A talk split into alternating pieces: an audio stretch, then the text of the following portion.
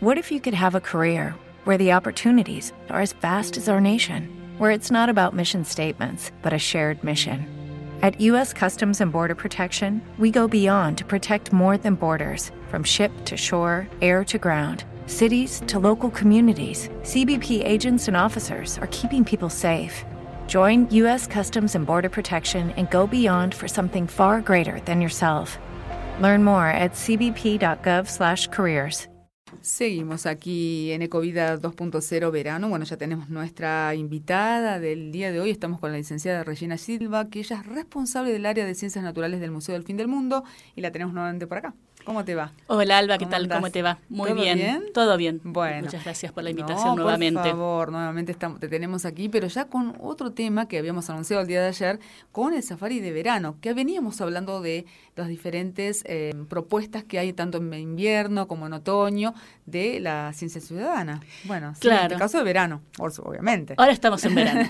bueno, un poco para ponerlos en tema a, tus oyentes, para aquellos que por ahí no, lo hayan escuchado antes, eh, el museo impulsa ya desde hace varios años esta actividad de ciencia ciudadana a través del portal Argentinat, que es en realidad el portal argentino de iNaturalist o iNaturalist eh, en inglés, que es eh, una plataforma donde uno puede eh, subir sus fotos, pero a diferencia que Facebook o Instagram o alguna otra de las redes sociales, uno ahí necesita poner no solamente la imagen de la flor, el, animal o el hongo o, lo que sea de la naturaleza, sino además adjuntar el dato de fecha y lugar donde toma esa imagen. Así, esta imagen se transforma en una observación que puede ser utilizada para distintas cuestiones, cosas que, vinculadas a conservación, a estudios poblacionales y demás. Entonces, quien maneja el portal Argentinat en Argentina es eh, la Fundación Vida Silvestre, que lo que ha hecho es eh, generar actividades una por estación, por eso hoy estamos con el safari de verano, pero entonces sería safari de, verano, otoño, primavera e invierno, como para tomar una fotografía o una imagen de qué especies pueden verse en esa estación en cada uno de los lugares donde la gente que quiere colaborar se encuentra. Em, como te decía, el museo viene hace varios años trabajando, impulsando estas actividades.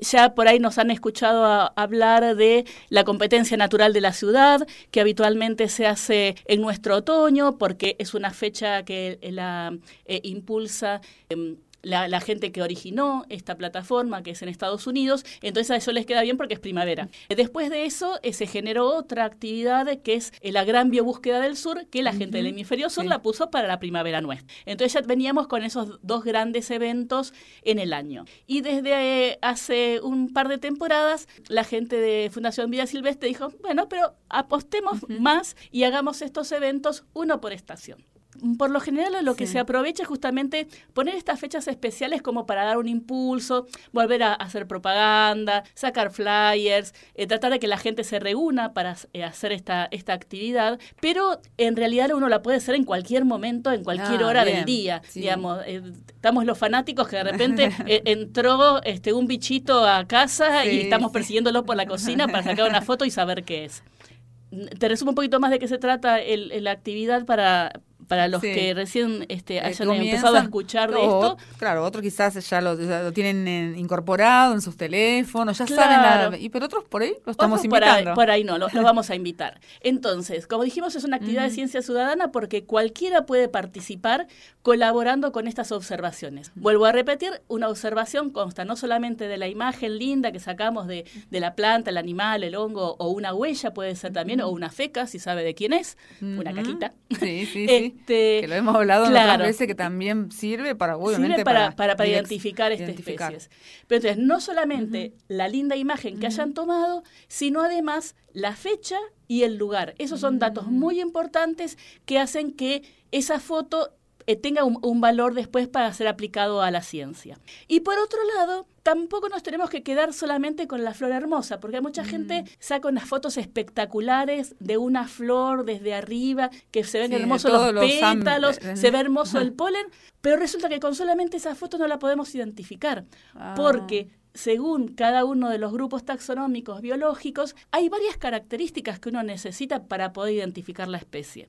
Entonces, por ejemplo, sacamos esa hermosa flor de, eh, foto de arriba que quedan re lindos los pétalos, pero también la sacamos de costado para que se vea el cáliz, ¿sí? esas hojitas verdes que hay por debajo de los pétalos, que se vean las hojas, que se vea el tallo, que si, se puede ver una imagen completa. Una imagen general. Por más que ¿no? sean todas las fotos como para el National Geographic, no importa, porque en realidad lo que nos interesa a nosotros que utilizamos estas herramientas es saber dónde se encontraba esa especie, en qué lugar y en qué momento. Entonces, si son fotos hermosas, geniales, pero si son fotos más o menos, pero que se puede identificar la especie como dato científico, es muy valioso. Claro, eso hay que tomar en cuenta, porque la verdad que hay fotos espectaculares, como decís vos, pero de diferentes, ah, eh, em, eh, digamos, ámbitos, de diferentes formas. Claro, pero, eh, ángulos. Ángulos, perdón. Claro, tal cual. Y, y en, quizás esa planta un poquito más entera se puede detectar otro tipo de cosas también. Claro, no, puede ver. Que hay alrededor. Claro,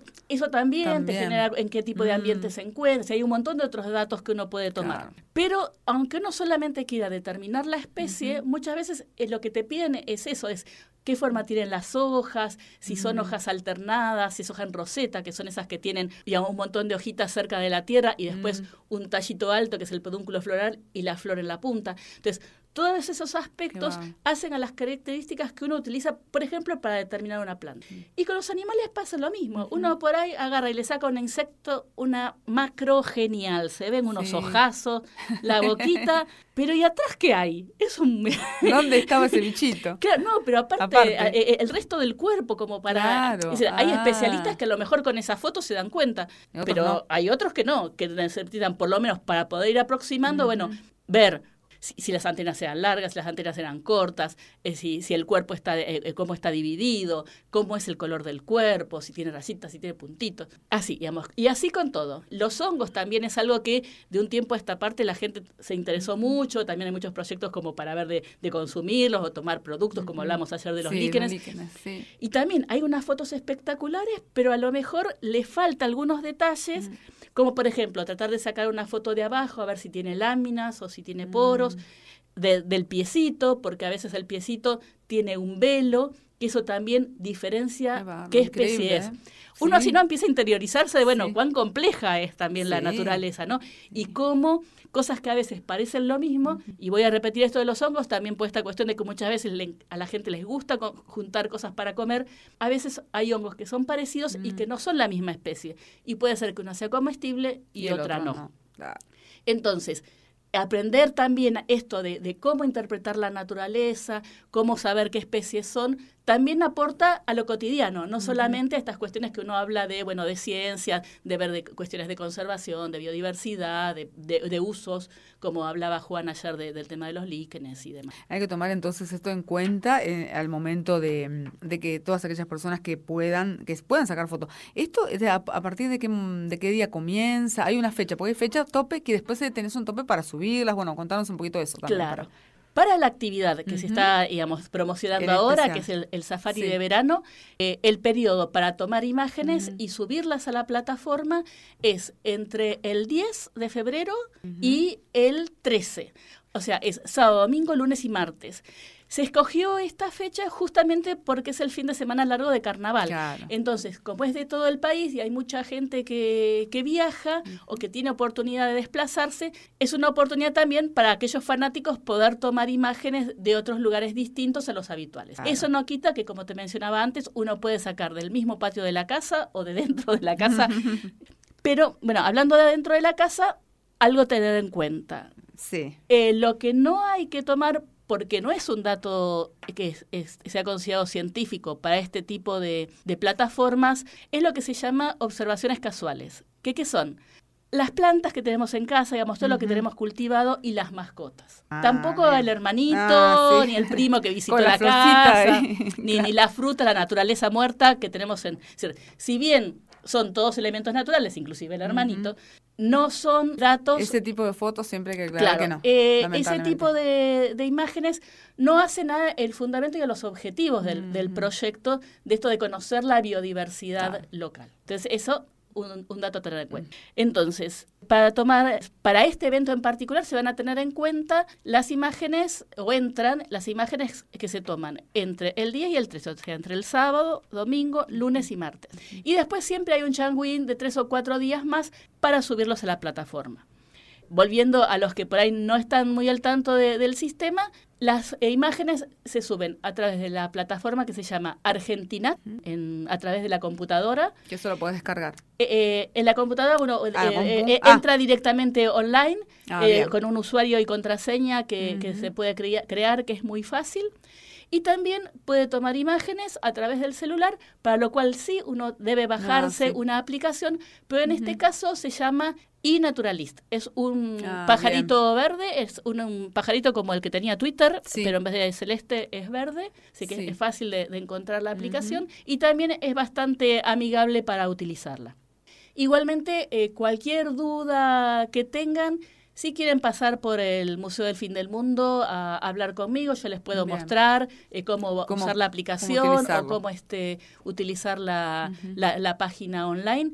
Eh, cualquiera de los dos mecanismos utilizan el mismo usuario y la misma contraseña, no es que tienen que, que como ah, es una cuenta que ustedes van a tener en el sistema y que pueden utilizar por un lado o por otro. A veces a la gente le gusta sacar mucho imágenes con el celular, las pueden sacar directamente desde la aplicación, el celular ya les pone el lugar, si tienen el GPS. quizás. Claro, porque si tienen el GPS activado ya te ponen el lugar y la fecha en forma agiliza Mucho más. Te agiliza mucho la subida. Si lo haces a través de la computadora, algunas máquinas fotográficas incorporan la posición geográfica actualmente, no todas, por ahí eso sí es un poquito más tedioso porque uno tiene que ponerlo a mano, puede ser con cierto error, no tiene que ser exactamente en el metro. Dice, bueno, estuve en el Parque Nacional más o menos por, por, este, por, Ensenada, por ahí. Uno, uno, lo puede hacer así, pero la fecha sí, eso ya en cualquier cámara fotográfica ya viene. Y el nombre del ejemplar, o de si no y después, pasando a eso, uno después que sube la imagen, puede ser que sepa de qué especie se trata.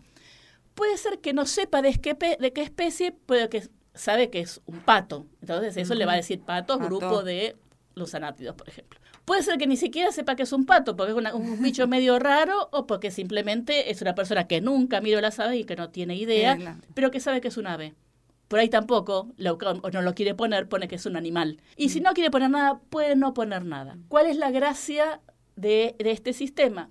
Que todos tenemos acceso a las imágenes que, que subieron todos a la plataforma. Entonces, siempre hay gente que es más nerd, que, que le gusta y que está mirando a ver qué suben, o especialistas que están buscando determinadas especies porque están haciendo algún trabajo en particular o están siguiendo alguna zona. Entonces, es un trabajo colaborativo. El ciudadano lo que hace es compartir su imagen.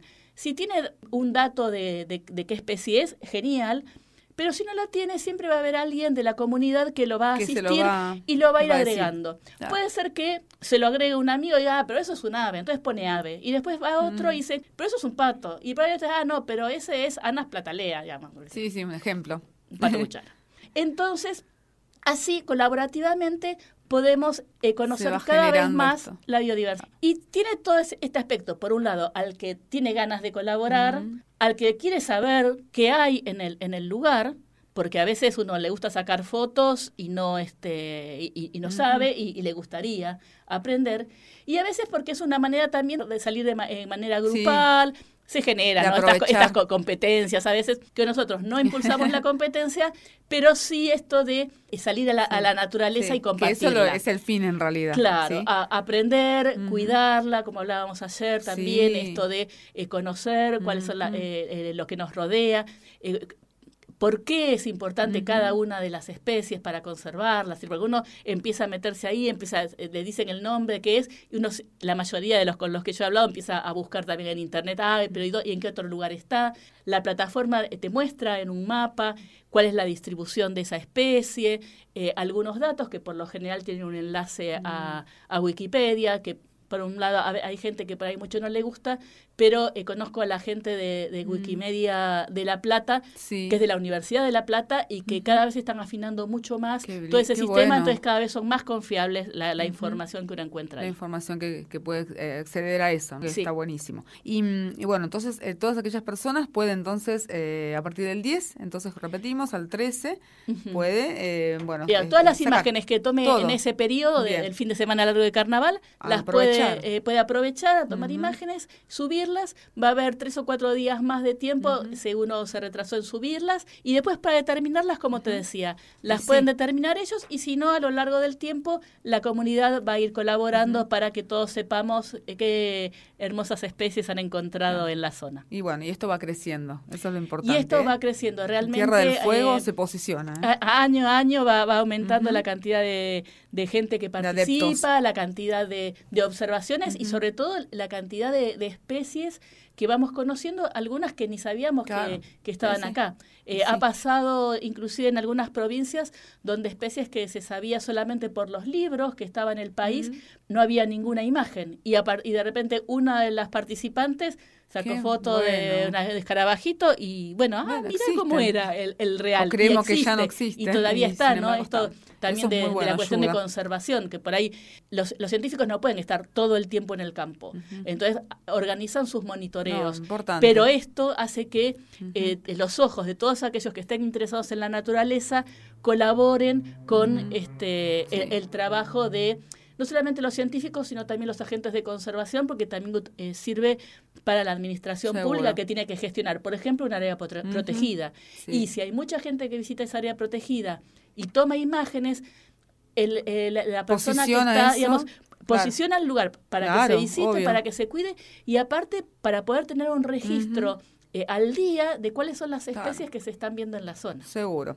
Bueno, Regina, y mm, bueno, entonces toda la gente está en la plataforma nuevamente y después nos decís un poquitito del museo también, como para cerrar. ¿no? Dale, genial. Entonces, eh, a través eh, online se puede, meterse en la plataforma que se llama Argentinat y crean ahí su usuario y contraseña. Y si no, a través de el celular ya sea con, eh, con Android o... sí, Android. eh, bueno, eh, cualquiera de los dos puede, puede bajar la aplicación y Naturaliz un pajarito como el de Twitter, pero verde. Y lo otro que te quería comentar, que te, que te agradezco que, me lo recuerdes, es que en el Museo del Fin del Mundo, en la semana que viene, a partir del 14, empiezan nuevamente los talleres de verano. Se van a eh, a organizar talleres vinculados a ciencias naturales, arqueología, eh, historia. Eh, uno de ellos es avistaje de, aves, en el cual yo también voy, voy a participar. Y por ahora lo que tienen que estar atentos son a las redes de cultura, que es arroba cultura TDF, que son quienes van a, decir bien en qué fecha se hace cada taller y a través de un link va a haber un formulario de inscripción para que eh, puedan saber en qué horarios son, qué talleres y podamos este, organizarnos de acuerdo a la cantidad de participantes que haya. Buenísimo. Bueno, Regina, muchísimas gracias. Bueno, la, la, mm, el museo, ¿querés pasar algún... Eh, Cultura TDF, sí, sí o sí, para tener toda la información. Claro, sí, en realidad por ahora... Eh, ¿Cómo? ¿Y los horarios? Eh, va a haber por la mañana y por la tarde, ah, todavía no está ah, totalmente definido. Se define el cronograma esta semana. Por eso decía que estén atentos a las redes de cultura. El museo no tiene por ahora redes eh, particulares, sino que se maneja todo a través de, cultura. De cultura TDF. Y si no, si se quieren acercar eh, al, museo, siempre los vamos a, atender este, muy felices de que nos visiten y pueden averiguar también este, personalmente por si hay alguna duda al respecto. Bien, que queda sobre Maipú. El museo queda, en Maipú 173. Ahí se encuentra el área de ciencias naturales y el departamento de extensión, que es quien organiza los talleres eh, para ahora, para esta temporada. Bueno, buenísimo. Entonces, muchísimas gracias, Regina. Entonces, estaremos atentos también en eso del, del, de los talleres, que es muy importante, pues son bastante eh, buenos, importantes estos talleres que sí, se vienen por suerte muy, muy, muy eh, convocantes. muy, convocantes. Y bueno, y esta ciencia ciudadana que, bueno, año a año va creciendo, que, que, que tenemos todas las estaciones acá. Tratamos en lo posible de difundir todas las estaciones y la gente se va sumando y el verano aprovechar este fin de semana. Claro, aprovechar este que está, que está lindo y, bueno, a, recorrer la provincia, a no hacer fuego, tengan el mm. cuidado con eso también. Eh, bueno, aprovechamos toda ocasión como para este, eh, impulsar esto, ¿no? El, cariño por nuestra provincia, por nuestro país y, el cariño se muestra cuidándolo. Seguro. Muchísimas gracias, Regina. muchas gracias a vos, como siempre.